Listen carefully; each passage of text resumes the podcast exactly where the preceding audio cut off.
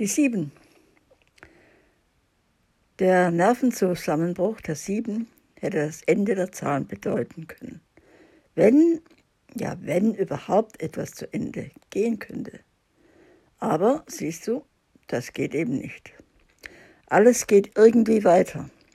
Etwas fängt an, geht auf einen Höhepunkt zu und endet dann. Das heißt, nein, es verwandelt sich in einen anderen Zustand. Auch die verrückte Sieben musste sich in die Acht verwandeln. Immerhin hatte sie es gelernt zu denken. Und so dachte sie sich auch etwas dabei, dass diese Krise über sie gekommen war. Sie dachte, so geht es nicht weiter. Und das haben wir beide uns ja auch schon gedacht. Jan lächelt zustimmend. Es ist das erste Lächeln, das ich aus seinem Gesicht sehe. Er wirkt erleichtert. Zwischen uns ist jetzt ein wirklicher Kontakt entstanden. In seinen Augen erkenne ich, dass sich seine Verschlossenheit allmählich auflöst. Ohne darauf einzugehen, erzähle ich weiter.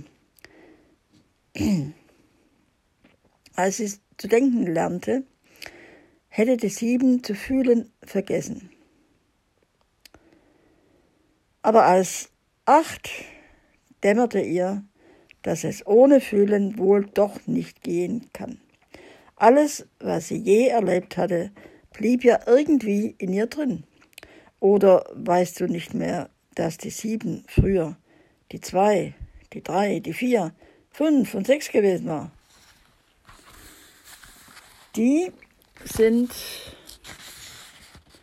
selbstverständlich genauso in ihr geblieben wie die Eins mit der alles angefangen hatte. Jede Veränderung bringt etwas Neues hervor. Aber das Vorangegangene bleibt immer im Neuen enthalten.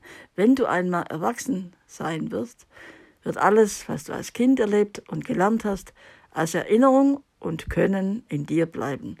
In deinem Vater und in deiner Mutter steckt noch irgendwo das Kind, das sie einmal gewesen sind. Auch wenn du es nicht siehst und, und sie längst vergessen haben. Und sie längst es vergessen haben, wie es sich als Kind angefühlt hat. Ein Kind zu sein. Im inneren Menschen gibt es alles, was jemals gewesen ist. Aber die meisten Leute denken später nie wieder daran. Und dann erscheint es so, als wäre alles Frühere verschwunden. In Wirklichkeit aber sind wir unsere eigene Vergangenheit und die bestimmt noch heute wie wir denken, fühlen und handeln. Die Sieben war ein Körper, der das kleine Nichts umschloss. Sie konnte lieben und hassen, denken, benennen und zählen. Alles, was sie erlernt hatte, war ihr inneres Eigentum geworden und sie konnte es anwenden, wann immer sie wollte. Sie brauchte sich nur an ihre Vergangenheit erinnern. Und das tat sie. Plötzlich merkte sie, dass sie einen langen, sehr langen Weg gegangen war und wahrscheinlich einen noch viel längeren gehen würde. Zwar hatte sie die Eins vergessen und an die Zwei und Drei hatte sie nur eine vage Erinnerung, aber ihre Entwicklungsgeschichte von vier bis sieben wusste sie noch ganz genau. Und es erfreute sie sehr zu erkennen, dass sie schon so lange existierte. Jetzt wurde die Sieben Jetzt wusste die Sieben, dass es Zeit gab und dass sie sich durch die Zeit bewegt hatte, wie durch einen unendlich großen Raum. Und dieser Erkenntnissprung machte sie zu acht. Wir beide finden das ja nicht so erstaunlich, weil wir uns viel besser an alles erinnern. Aber die Acht war froh, überhaupt etwas von ihrem Weg durch das große Nichts zu wissen denn jetzt konnte sie ihre Aufmerksamkeit von der Umwelt wieder zurück zu sich lenken und sie ihrer ganzen Existenz richtig bewusst werden. Die Acht machte sich selbst zum Gegenstand ihrer Beobachtung und Betrachtung. Man nennt es auch Meditation. Es ist wie nach innen schauen, ohne zu denken. Die Acht ließ ihre selbst gemachten Meinungen, Urteile, Bezeichnungen und Bezifferungen los und blickte einfach in sich selbst hinein. Findest du das albern? Ich weiß, Erwachsene ermahnen Kinder oft, träume nicht, wenn du dich von innen beguckst. Und du hast dich daran gewöhnt, es merkwürdig zu finden.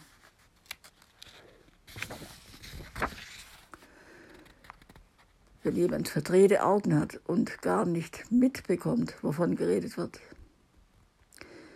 Ich gebe zu, es ist unhöflich, in sich hineinzusehen, wenn man gerade außerhalb von sich selbst gefragt ist.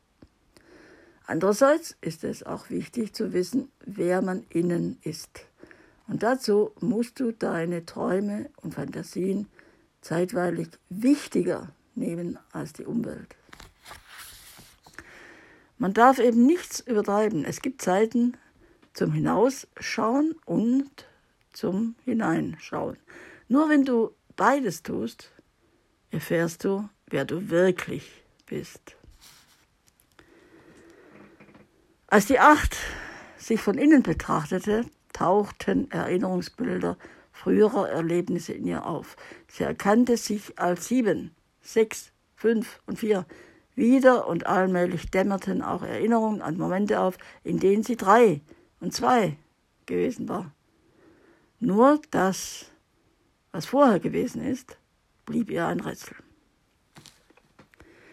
Aber ihr war klar geworden, dass ihr Weg durch das große Nichts eine lange, unbeschreiblich lange Zeit gedauert hatte. Das hatte die Acht begriffen und sie wurde ganz andächtig dabei. Versunken fragte sie sich, was wohl für ein Sinn darin verborgen liege, diesen langen, langen Weg durch das große Nichts gegangen zu sein. Wenn man meditiert, lernt man sich selbst sehr genau kennen. Aber es geschieht noch etwas anderes dabei. Im Inneren kommt etwas wieder in Ordnung. Übertriebene Gedanken und Gefühle beruhigen sich und falsche Urteile werden berichtigt. Man gewinnt neue Einsichten über das Leben und lernt achtsam mit allem umzugehen.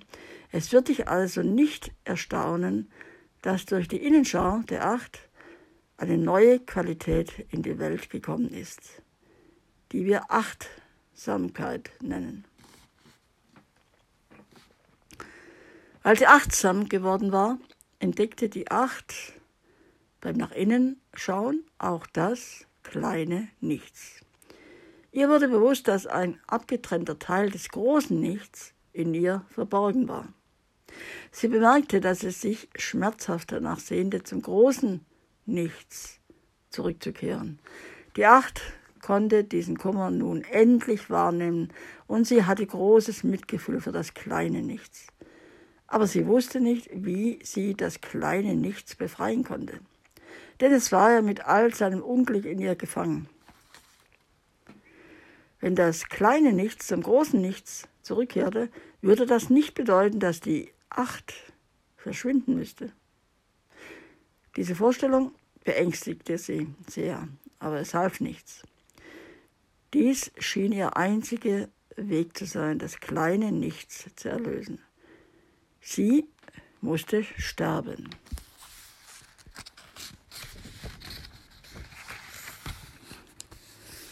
Sich selbst aufgeben ist sehr, sehr schwierig, besonders wenn man sich bereits so weit entwickelt hat wie die Acht.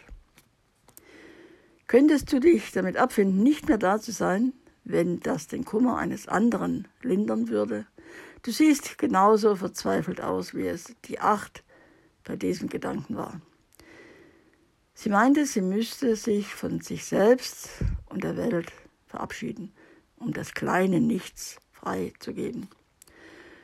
Und als sie das seufzend beschlossen hatte und sich anschickte, die Welt zu verlassen, geschah etwas Unerwartetes. Die Acht wurde immer stiller und friedlicher, fast glücklich. Da bemerkte sie, dass es gut war, was sie entschieden hatte, denn so glücklich war sie zuvor noch nie gewesen. Als zwei nicht, als drei und auch als vier nicht. Und ebenso wenig als fünf, sechs und sieben. Jetzt schien alles einen Sinn zu ergeben. Sie litt nur dann, wenn das kleine Nichts in ihr unbeachtet blieb. Der Kummer des kleinen Nichts löste sich in dem Moment vollständig auf, als die Acht sich anschickte, ihr Leben für das kleine Nichts zu opfern. Nun war Frieden. Das kleine Nichts fühlte sich vor der Acht so sehr geliebt und in ihr geborgen, dass es gar nicht mehr wünschte, zum großen Nichts zurückzukehren.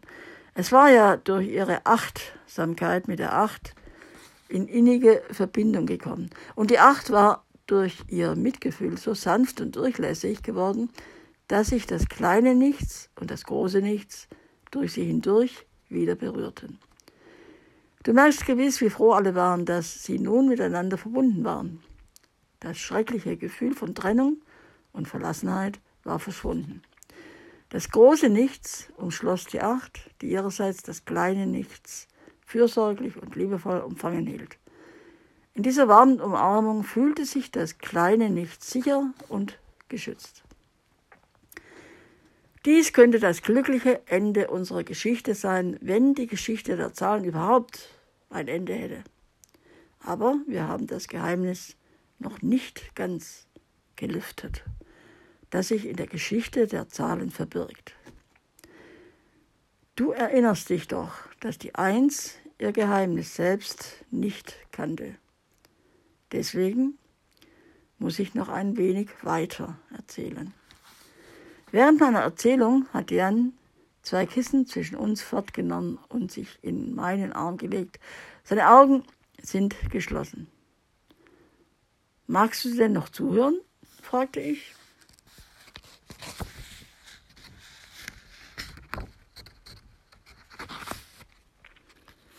Jan räkelt sich ein wenig und antwortet mit leiser Stimme. Ja, erzähl doch bitte weiter.